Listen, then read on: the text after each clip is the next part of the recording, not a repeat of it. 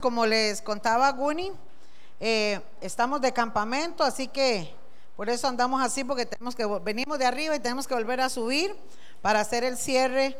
Y hermanos, cuando vemos a los jóvenes, escuche, de rodillas, llorando en la presencia de Dios, Amados, es que no hay, no hay palabras para expresar ese agradecimiento de ver lo que Dios está haciendo. Porque, amados, es el asunto del Señor con las personas. Y verlos a ellos, amados, que solitos, solitos, han sentido. Ayer fue impresionante porque estaban haciendo un taller, les cuento algo así, estaban haciendo un taller y se les dio una hoja con el nombre de cada uno de ellos. Por ejemplo, se lo pongo así, yo tenía una hoja que decía Yerling y este, en las paredes habían varias palabras escritas, mentira, engaño, soledad, tristeza, em, algunos tipos de pecado de colores. Y entonces la dinámica consistía en que nosotros viéramos cuál era el área en donde estábamos fallando, cuál era el área donde estábamos trabajando o Dios necesitaba trabajar.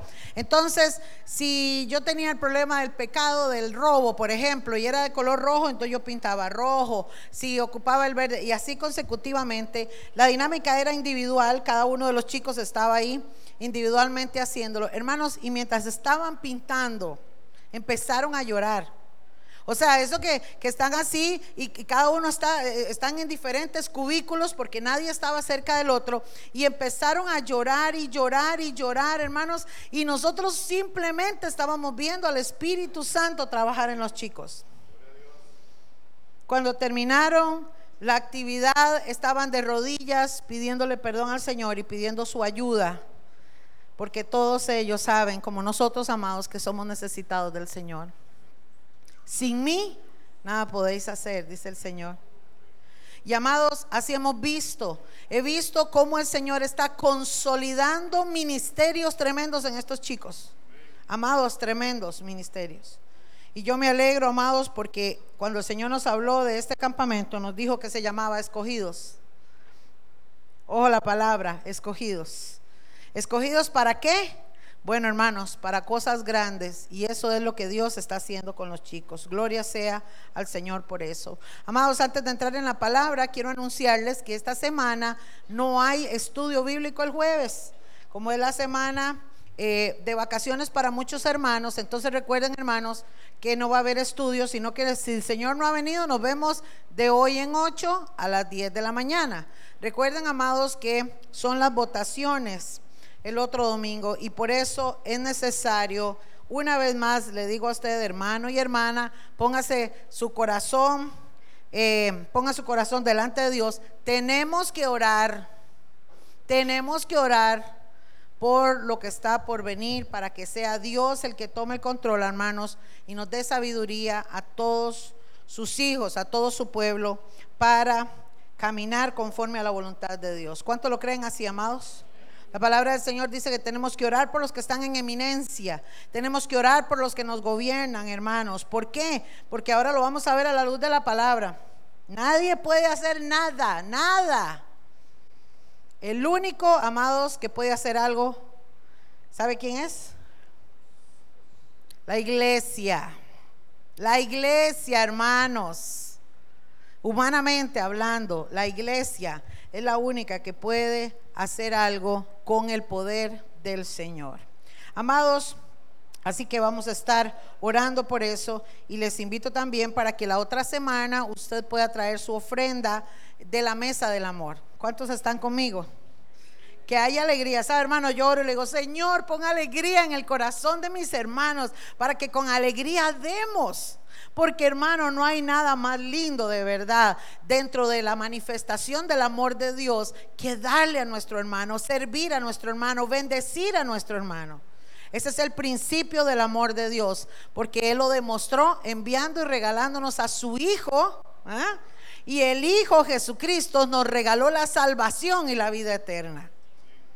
Así que hermanos, todo don perfecto y toda dádiva viene del Padre de las Luces, ¿verdad? del Señor. Gloria sea Jesús. Quiero invitarle, hermano, para que usted se ponga un momentito sobre sus pies. Ahora sí, vamos a orar y vamos a pedirle al Espíritu Santo esta preciosa mañana que se derrame con su sabiduría, con su conocimiento, con esas gloriosas manifestaciones sobre todos nosotros. Padre, en el nombre de tu Hijo Jesús.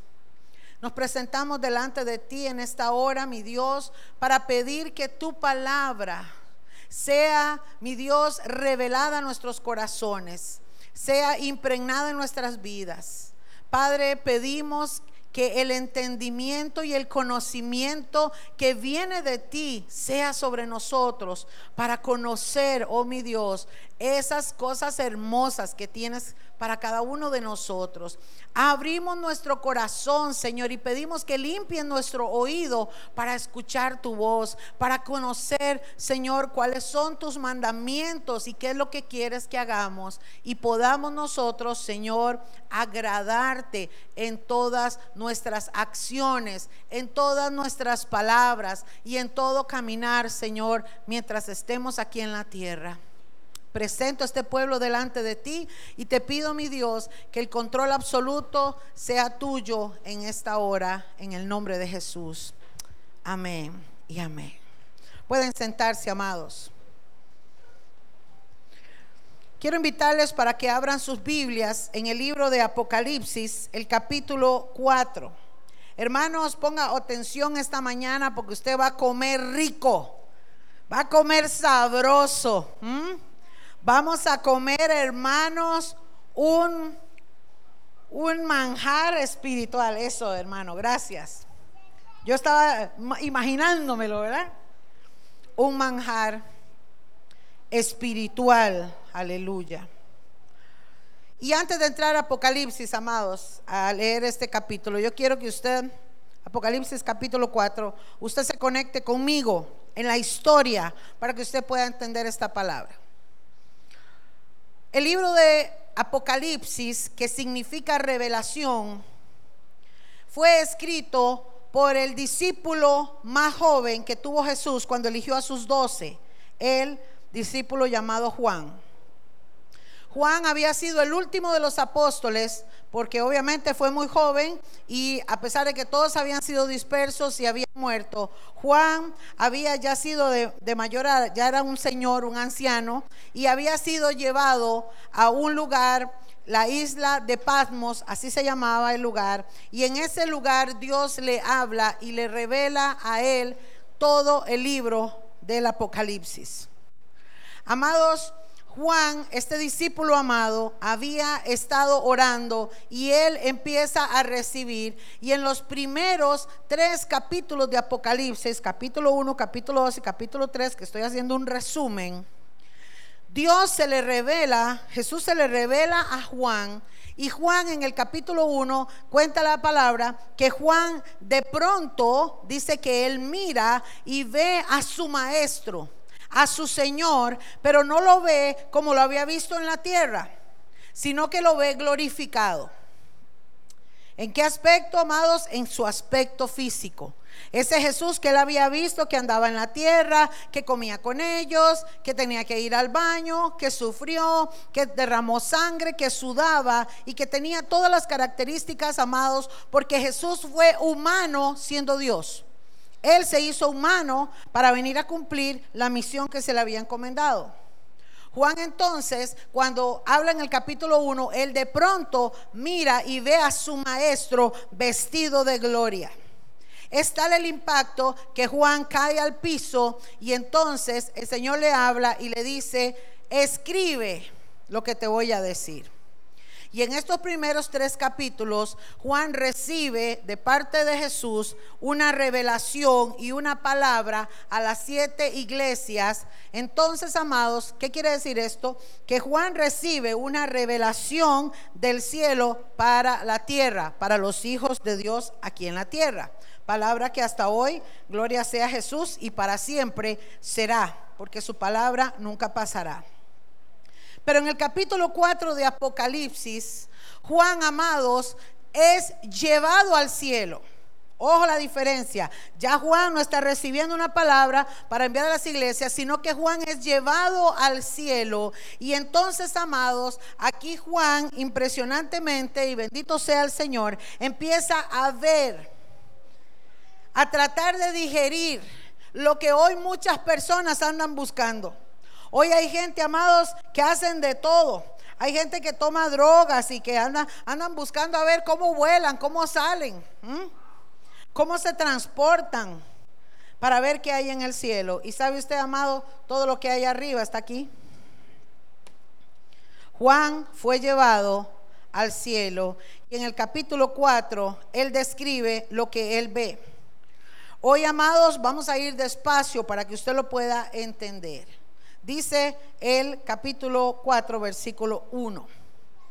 Después de esto, dice Juan, miré y he aquí una puerta abierta en el cielo.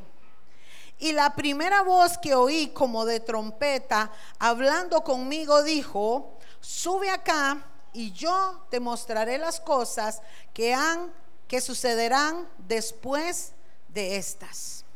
Pon atención. Juan, hermanos, ve una puerta abierta y escucha una voz que le dice, sube porque te voy a mostrar las cosas que sucederán. Sucederán, lo está diciendo en futuro, después de estas. Por eso, amados, el libro de Apocalipsis o el libro de Revelación, porque así se llama, es un libro profético que habla de acontecimientos futuros que tienen que suceder, que están escritos. Y dice en el verso 2, y al instante yo estaba en el espíritu. ¿Cómo subió Juan? En el espíritu, ¿verdad? Porque no estaba muerto, estaba vivo. Yo estaba en el espíritu y he aquí, y ojo lo primero que ve Juan, un trono establecido en el cielo, aleluya. Empiece a recibir un trono establecido. Algo establecido es algo que ya es, que está hecho, amados. No es algo que se está por hacer o que hay que acomodar. No, un trono establecido. Aleluya. Y en el trono estaba qué?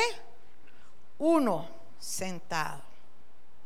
Y el aspecto del que estaba sentado, verso 3, era semejante a piedra de jaspe y de cornalina.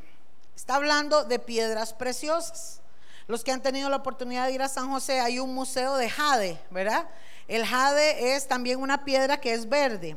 El jaspe es una piedra mucho más fina y es una piedra, amados, que aunque tiene un color verde, según he visto, tiene la particularidad que se ve como de colores. ¿ah?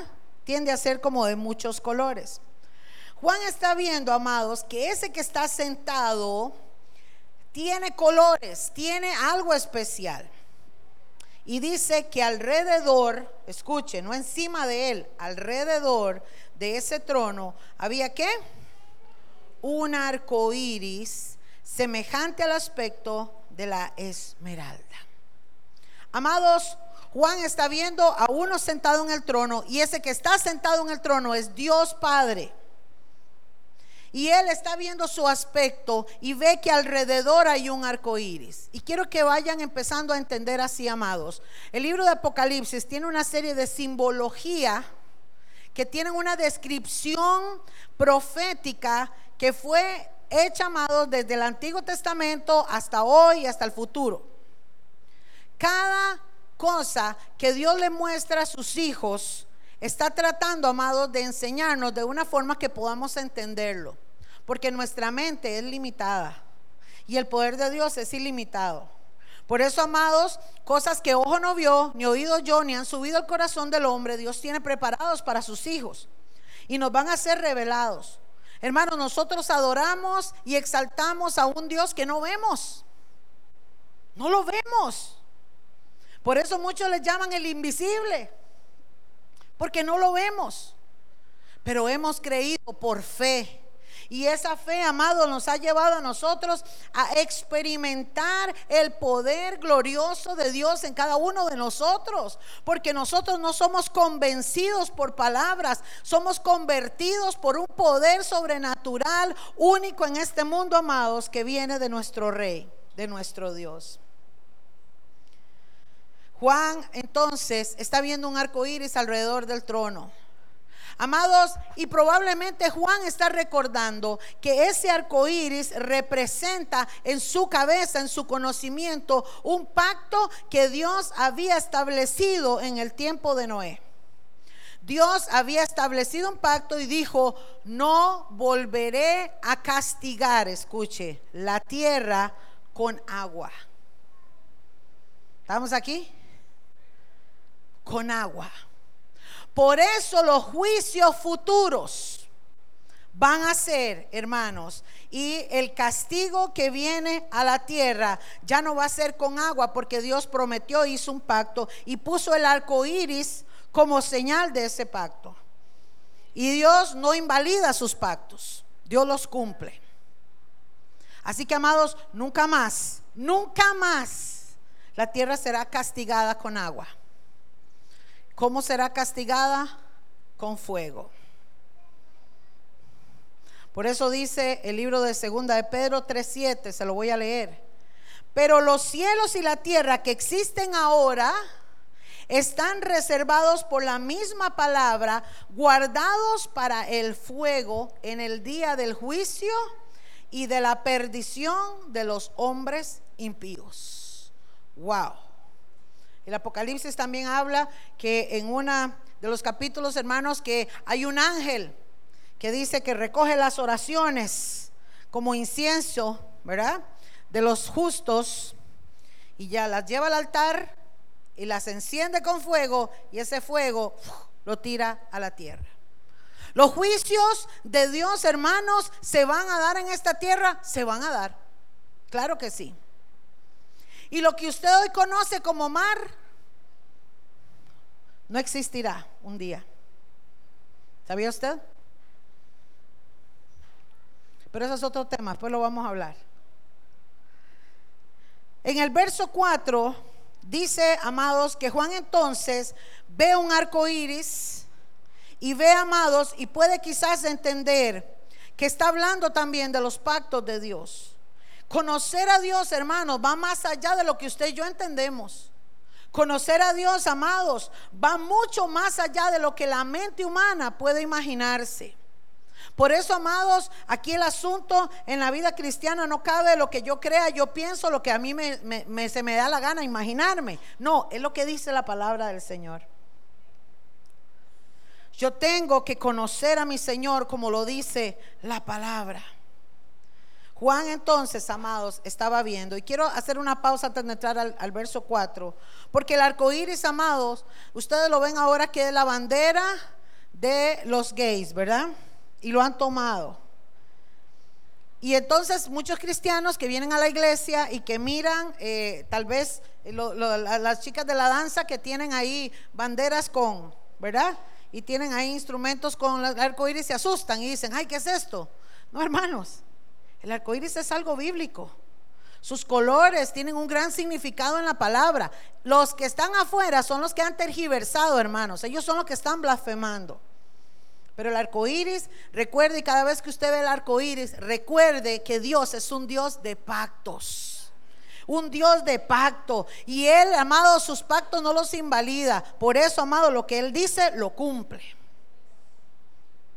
Verso 4, y alrededor del trono habían 24 tronos y vi sentados en los tronos a 24 ancianos, vestidos de ropas blancas con coronas de oro en sus cabezas. La Biblia describe una serie de personajes, amados, pero tenemos en nuestra pequeña imaginación que tenemos un trono, que hay alguien sentado en ese trono, que es Dios Padre, y que alrededor hay colores y hay muchas cosas, pero dentro de esas cosas también hay 24 ancianos, 24 seres que están vestidos de ropas blancas. Algunos creen que es como un consejo. Dios no necesita consejo. Dios no necesita la aprobación de nadie para hacer y deshacer. Él es Dios. Pero Él ha establecido ángeles, arcángeles, serafines, querubines y les ha dado a todos un, un quehacer. Y estos 24 ancianos, con otros seres que vamos a ver ahí, están para adorar al que vive por los siglos de los siglos, día y noche, y tiran sus coronas ante el rey. Aleluya. Verso 5. Y del trono. Ay, amados, vamos conociendo. Es que mire, de, ese trono hay gente que dice, yo no entiendo, si Dios es amor, ¿cómo va a ser fuego? No, no, no.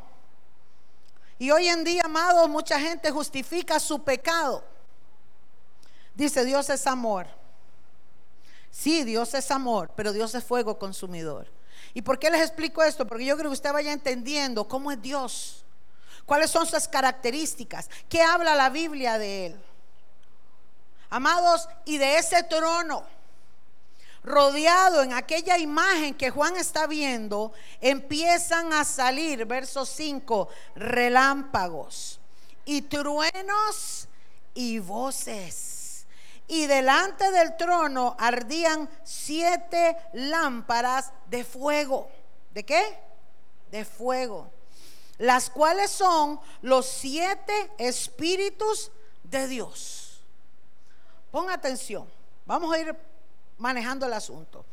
Está sentado uno en el trono, hay un arco iris alrededor, hay 24 ancianos alrededor.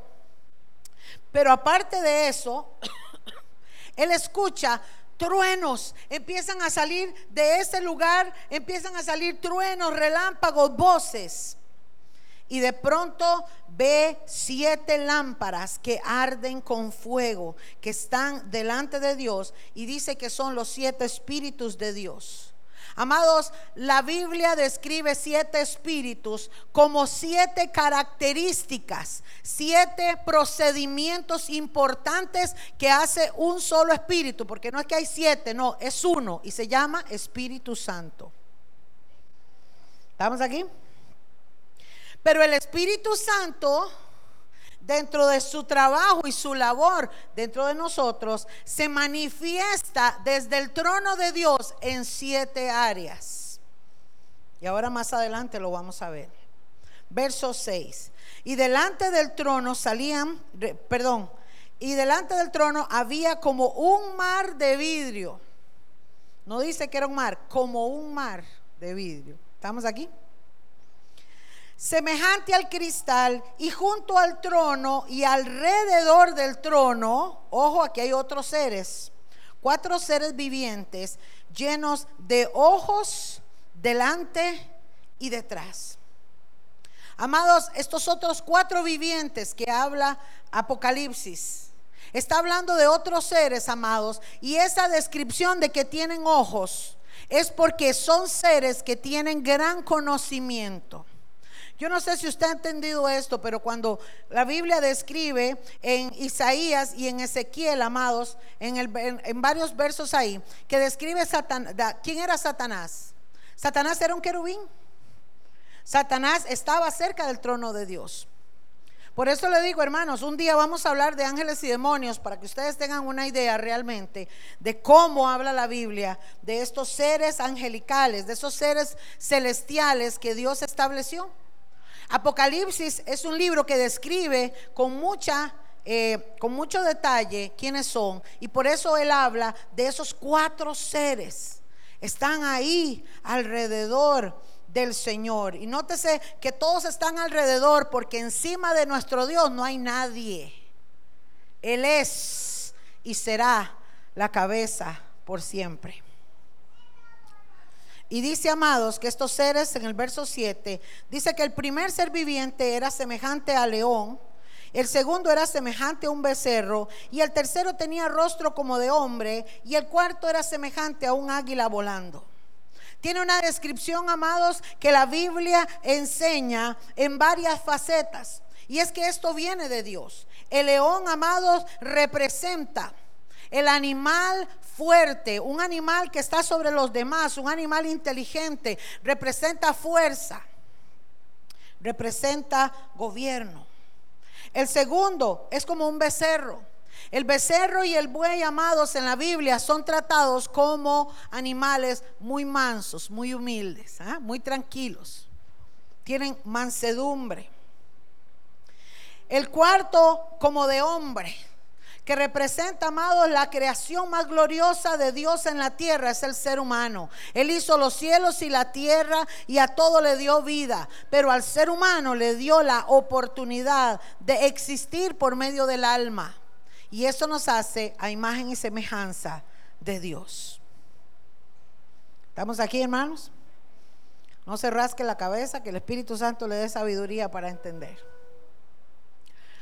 Y el cuarto era como el águila volando, porque el águila, amados, es el ave más fuerte y el ave líder de todas las demás aves. Con todo esto significado, todos estos seres están en el trono y están demostrando quién es Dios, qué hay en Dios. Y dice el verso 8, los cuatro seres vivientes tenían cada uno seis alas y alrededor por dentro estaban llenos de ojos y no cesaban escuche, no cesaban día y noche de decir, santo, santo, santo es el Señor, Dios Todopoderoso, el que era, el que es y el que ha de venir. Aleluya. Estos seres amados, que aunque Juan no entendía y tal vez usted no entienda quiénes son, están ahí para exaltar y adorar al que vive por los siglos.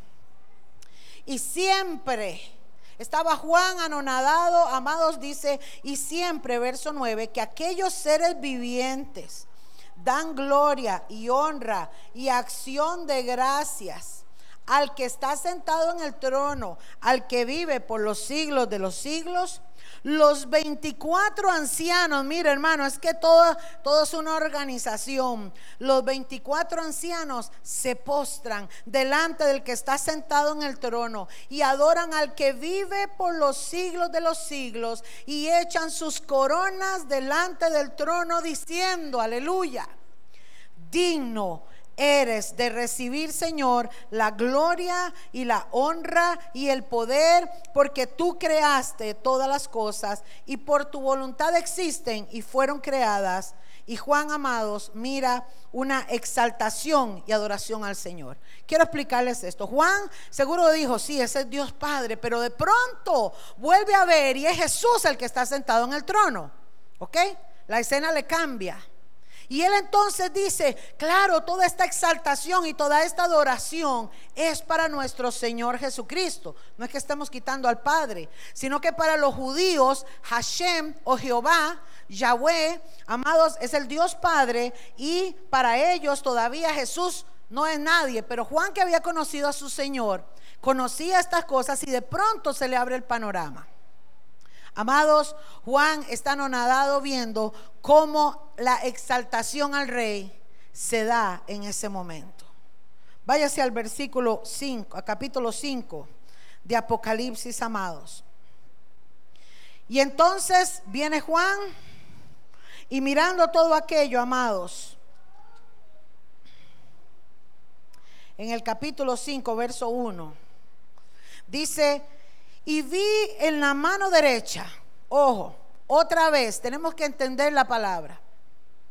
Él había visto la exaltación a Jesús, pero ahora el panorama le vuelve a cambiar y de pronto, y de pronto se le cambia la visión y vuelve a ver a alguien sentado en el trono y dice, y del que estaba sentado en el trono, un libro escrito por dentro y por fuera, sellado con siete sellos. Amados, en ese tiempo ellos no sabían lo que era el libro ni la imprenta, sino que el rollo, vamos a ponerlo, era algo así. Eso era un libro escrito. Ellos escribían los libros y los arrollaban. Y ese rollo tenía siete sellos. Uno, dos, tres, cuatro, cinco, seis, siete. Siete sellos. El sello, hermanos, era importante porque cuando se, sacaba una encomienda o el rey o cualquier gobernante tenía que poner un sello y nadie podía abrir ese sello excepto la persona indicada. ¿Estamos aquí? Y de pronto Juan mira y ve, amados, a alguien sentado en el trono. En su mano derecha levanta este libro y tiene, y él le puede ver y le cuenta siete sellos. Verso 2. Y vi a un ángel fuerte que pregonaba gran voz. Oiga, un ángel fuerte. No era un angelito ahí cualquiera. Era un ángel de alto rango. Era alguien importante. Probablemente para estar cerca del trono de Dios. Y de pronto lo escucha hablando y gritando. Dice que pregonaba gran voz. Y dice, ¿quién es digno de abrir el libro y de desatar sus sellos? Hermanos, y Juan se quedó como muchos de ustedes. Perdón. Acabo de ver una exaltación a Jesús. Y ahora veo otro panorama, veo a alguien sentado en el trono, ya me di cuenta que no es el Señor, este es el Padre, levanta un rollo en su mano y dice, ¿quién es digno de abrir y de desatar sus sellos? Y verso 3 dice, y ninguno Oiga, mi hermano, ni en el cielo, menos en la tierra. O sea, si no hay ninguno digno en el cielo, por favor, ¿qué va a haber digno aquí en la tierra? Ni debajo de la tierra, mucho menos. Nadie podía abrir el libro, ni aún mirarlo. Porque, amados, Juan estaba viendo aquel panorama y decía, no hay nadie. No hay nadie en el cielo, no hay nadie en la tierra, no hay nadie debajo de la tierra. Y no se puede ni aún mirar. Y es que, amados, la gente hoy en día desconoce. Usted sabe, la gente, amados, anda en otras. Por eso yo le digo, hermano, mire, estamos orando por el que el Señor ponga como presidente, porque no podemos poner la mirada en el hombre, aunque sea cristiano o no. Porque esto no lo arregla nadie. Amados, esto no lo arregla nadie, la palabra se tiene que cumplir y esto va de mal en peor. Lo único que se puede hacer es que la iglesia se levante a orar, a ayunar, a ejecutar el poder de Dios, amados, a recoger la cosecha que falta y en este tiempo podemos ver la gloria de Dios. No por el hombre, sino por Jesucristo manifestado en una iglesia de poder, de ayuno y de oración.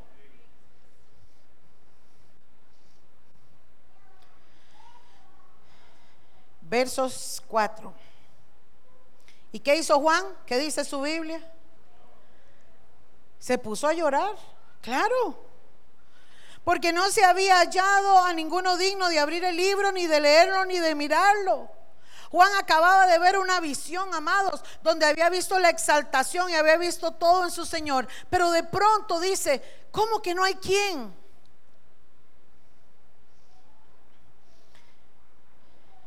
verso 5.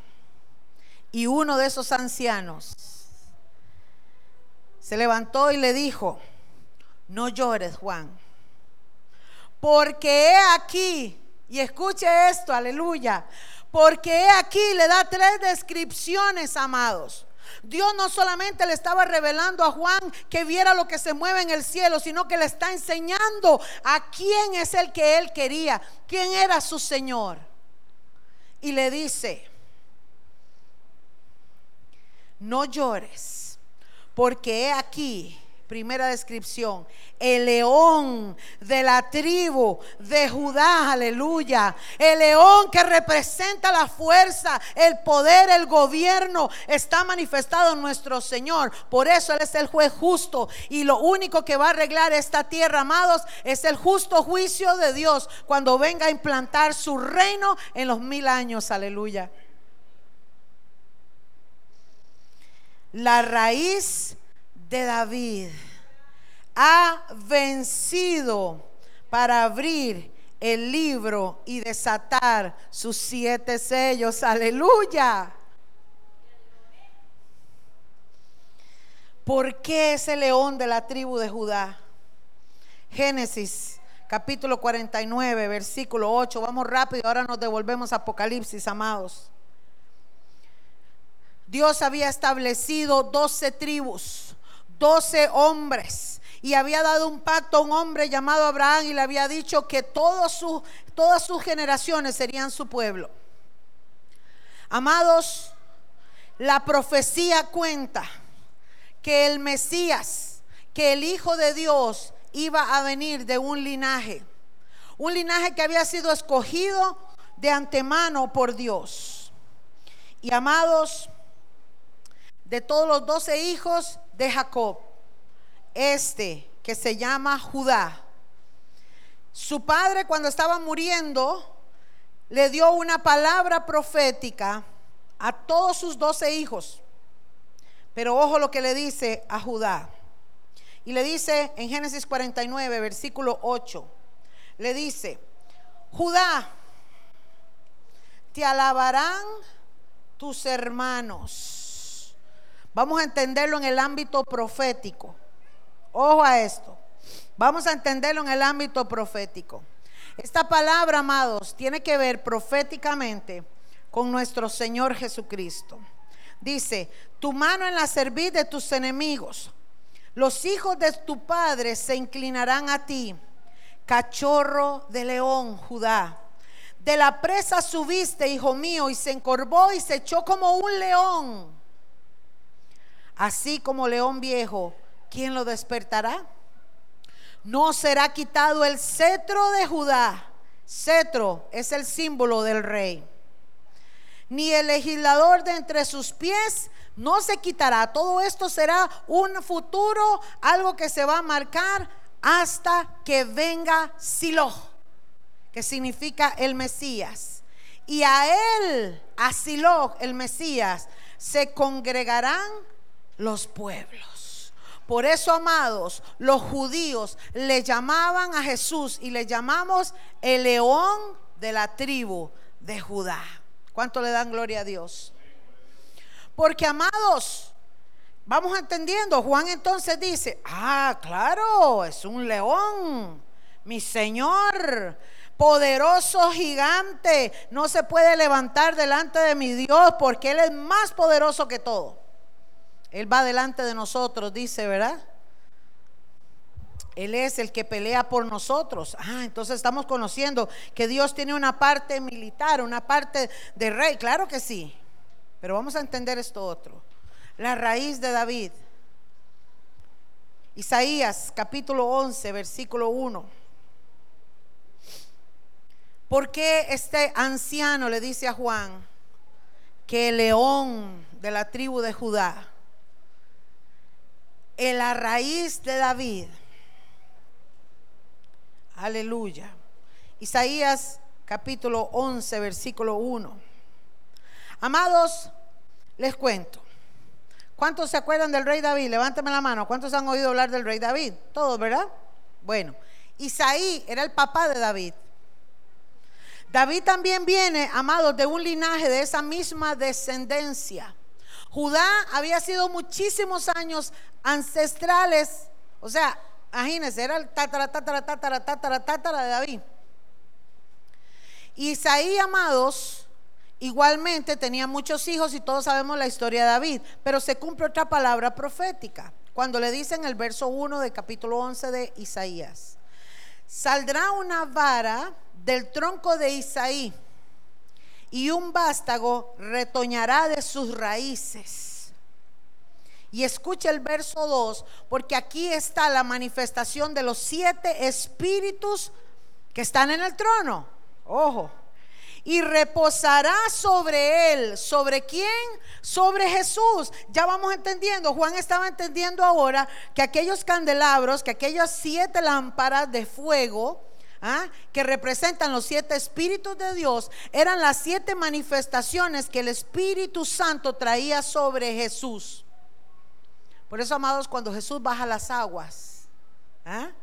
y Juan mira a aquella paloma que desciende y escucha una voz del cielo que dice, he aquí mi hijo amado. Verso 2, escuche. Y reposará sobre él, vaya contando, número uno, el espíritu de Jehová. O sea, eh, mi padre y yo somos uno. Aleluya. ¿Ah? Ya Juan iba entendiendo cómo estaba el arroz, En el trono puede estar el padre, claro, pero también se puede sentar su hijo, porque todo se lo entregó a él también. Eso es como el privilegio que tiene su hijo con usted, que puede comer de su comida, se sienta en su regazo. ¿Estamos aquí? Número dos, espíritu de sabiduría. Mira hermano, este espíritu de sabiduría que viene del mismo trono de Dios. Es un regalo que dice el libro de Santiago que si a alguno de vosotros le hace falta, pídala. ¿Qué haría usted con la sabiduría de Dios? De todo. Sin la sabiduría de Dios, nada. Todo le sale mal. ¿Estamos aquí? ¿Para qué necesitamos la sabiduría? Para todo para vivir, para caminar, para entender. Y póngale más, hermano. Verso eh, tercero, espíritu de inteligencia. Hermano, por eso yo digo, el ser humano es tan arrogante. Y gente que se pone arrogante delante de Dios y hasta se, se ponen a decir, yo no creo en Dios. Ah, mentira, descendemos del mono. Ni lo dude que eso desciendan del mono con esas cabezas huecas. Amados, la inteligencia viene directamente del trono de Dios y reposa, el número cuatro, el espíritu de consejo. Número cinco, espíritu de poder. Número seis, espíritu de conocimiento. Y número siete, espíritu de temor de Jehová. Aleluya. Estas siete manifestaciones fueron depositadas sobre Jesús y ahora Juan entonces está viendo el panorama y dice, wow, ya voy entendiendo. También, amados, en Apocalipsis 22, 16, se lo voy a leer, Jesús también ha dicho, yo soy la raíz del linaje de David, la estrella resplandeciente de la mañana. Cuando Satanás fue creado, se fue creado y dice Isaías, oh lucero, hijo de la mañana. ¿Sí? Él fue creado como algo esplendoroso. Porque lo que Dios hace es perfecto, hermano. Y usted se va a imaginar que cuando lleguemos al cielo, las cosas que vamos a ver. Cuando yo conocí un tulipán, hace muchos años que fui a Estados Unidos y Dios me dio la bendición de conocer un tulipán, yo quedé enamorada. Yo dije, ¿qué es esta flor tan bella? Hermanos, si lo siembran aquello de colores y aquello es lindísimo. Y cada vez que Dios me permite conocer algo nuevo y las personas que viajan que dicen, wow, hermano, uno dice, si esto es aquí, ¿qué veremos en el cielo? ¿Usted puede imaginarse, hermano? Gloria a Jesús. Vamos a Apocalipsis 5 otra vez para ir aterrizando, hermanos, el verso 6. Cuando todo está viendo esto, eh, Juan, y volvemos al, al asunto, hermanos, a la visión. Entonces, Juan, amados, ve a ese anciano que se para, me imagino Juan secándose las lágrimas y diciendo, ok, ok, está bien, ya no lloro. Cuando el ángel le dice, el león de la tribu de Judá, la raíz de David, es digno y Él es el que va a abrir los sellos. Juan entonces dice, ahora sí, ahora sí, estoy entendiendo, pero vea lo que pasa, verso 6. Y miré y vi que en medio del trono, ojo, en medio del trono, y de los cuatro seres vivientes, y de todos los ancianos que estaban en pie, estaban ahí, perdón, estaban ahí, estaba en pie. ¿Qué estaba ahí en pie? Un león, un soldado. Estaba Jesús ahí vestido, hermanos, con su traje militar. Hermano, usted va a llorar conmigo. Yo sé que el Señor le va a tocar. Estaba un corderito. Un corderito. Hermano, es que un corderito es como, yo no sé, usted ha agarrado un perrito recién nacido, de esos linditos, así son todos linditos. Un conejito, hermano. Cuando usted lo ha visto y lo ha tocado en su mano, ¿qué puede sentir usted? Qué ternura, ¿verdad? Hermano, Juan estaba viendo un cordero un corderito y estaba de pie como inmolado. La palabra inmolado significa sacrificio, holocausto, ofrenda. O sea, él está viendo, hermanos, un corderito sacrificado como inmolado, lo ve herido o marcado.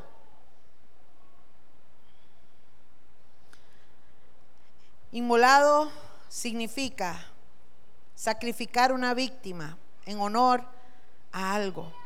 Sacrificar algo por una causa o por alguien.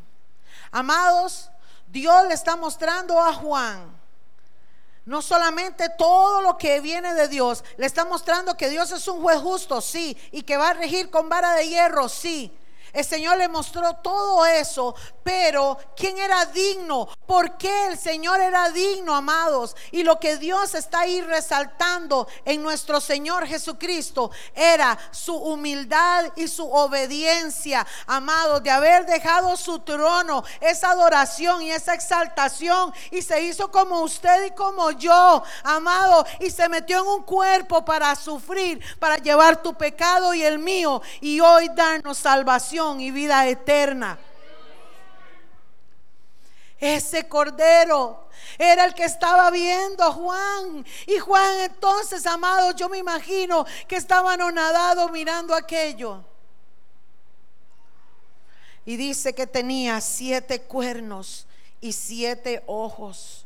Porque, amados, ese cordero y esos, esos ojos que tiene el cordero y esos cuernos representan su poder él es omnipotente, Él es omnisciente y Él es omnipresente. Ese es el atributo que no tiene el diablo y que no lo tiene nadie en la existencia, amados. Nuestro Dios es único, nuestro Jesús tiene la facultad de ser omnipresente y puede estar en todo lugar al mismo tiempo. Nuestro Dios, amados, es omnisciente todo lo sabe, no hay nada fuera de Él, no hay nada más allá de Él. Y nuestro Dios es omnipotente porque todo poder viene de Él.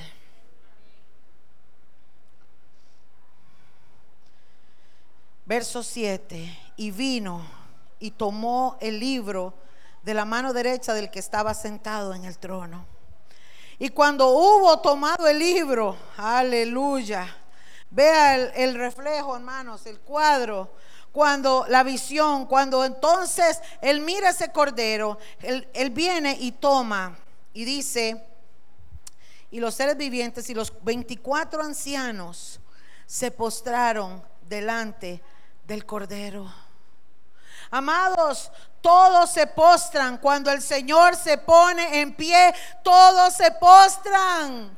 ¿Por qué nosotros no lo hacemos cuando le cantamos? ¿Por qué nosotros no lo hacemos cuando oramos? ¿Por qué, amados, somos tan arrogantes? ¿Acaso tenemos que ver como Juan para creer, para saber que a ese Dios invisible, al que tú le amas, al que tú le hablas, al que te cuida, amados? es el rey de reyes y señor de señores. Aleluya. Él es el cordero inmolado. Él es el exaltado en el cielo, porque así lo hizo su Padre. Y dice, amados, que delante del cordero todos se levantaron, se postraron y todos tenían arpas. Amados, la alabanza, la exaltación y la adoración que usted tenga en su vida, le dan la honra y la gloria a Dios. Por eso adorar no es venir a cantar. No, no, no. Adorar, hermanos, es tener una vida que glorifique, exalte el nombre del Señor. En las pruebas, en las luchas, en las alegrías, en la vida cotidiana, hay que exaltar al que vive, al que merece toda la gloria y la honra. Gracias, amiga. Y dice, amados, verso 9, váyase conmigo a leerlo. Y cantaban un nuevo cántico diciendo, digno, digno, digno. Aleluya.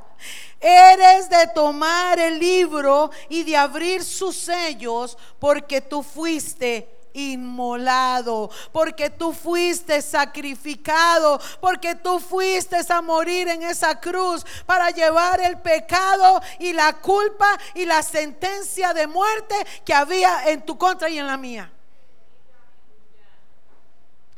Ve hermanos,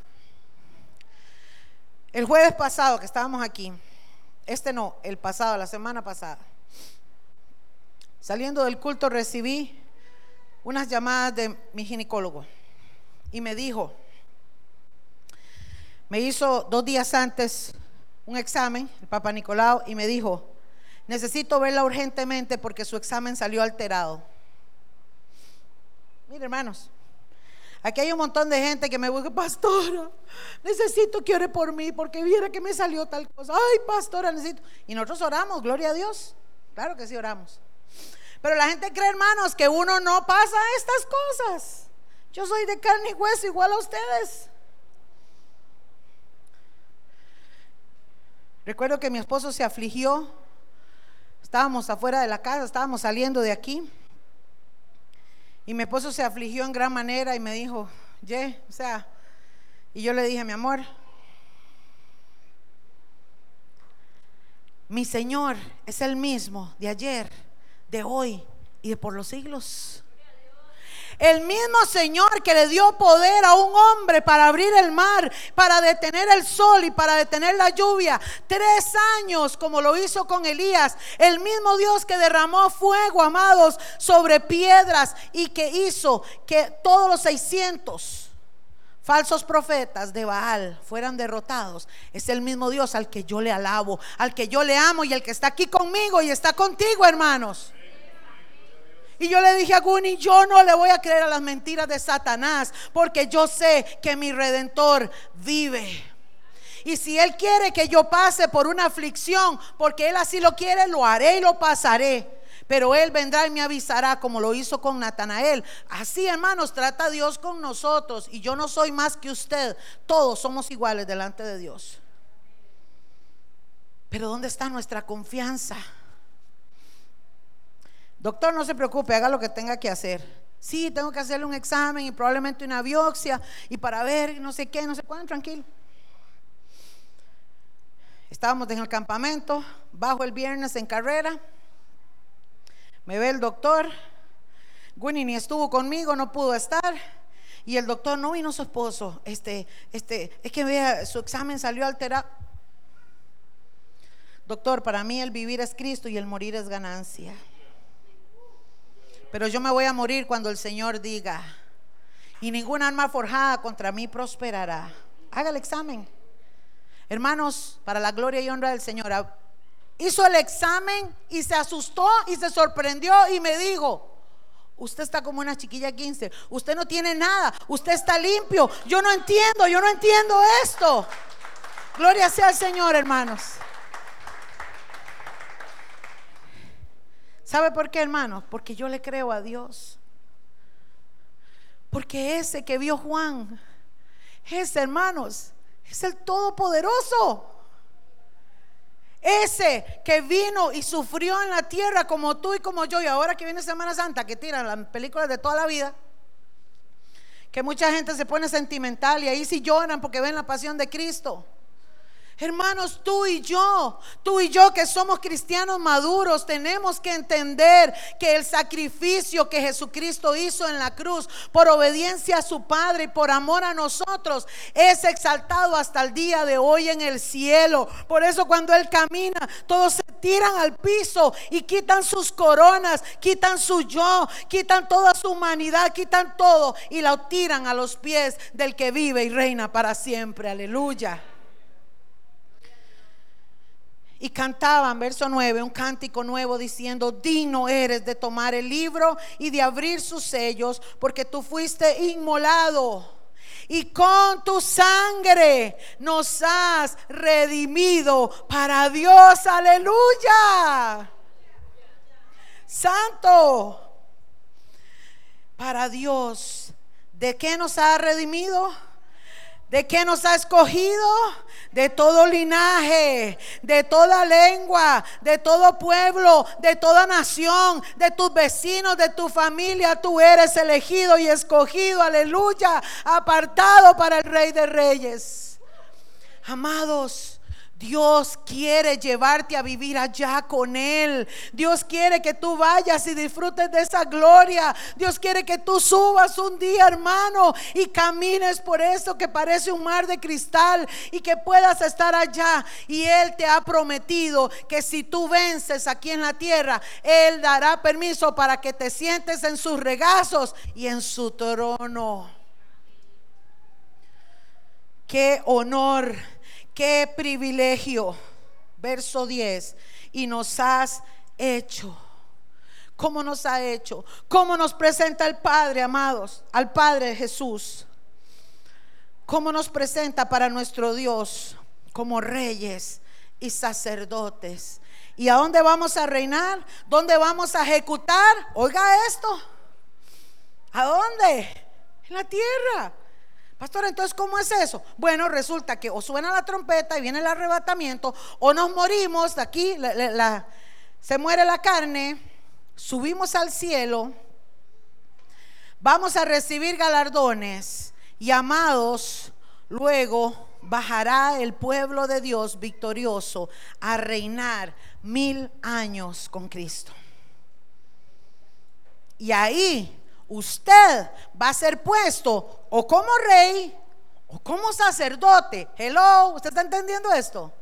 Por eso, amado, si usted en lo poco le es fiel, hoy en lo mucho Dios le va a poner.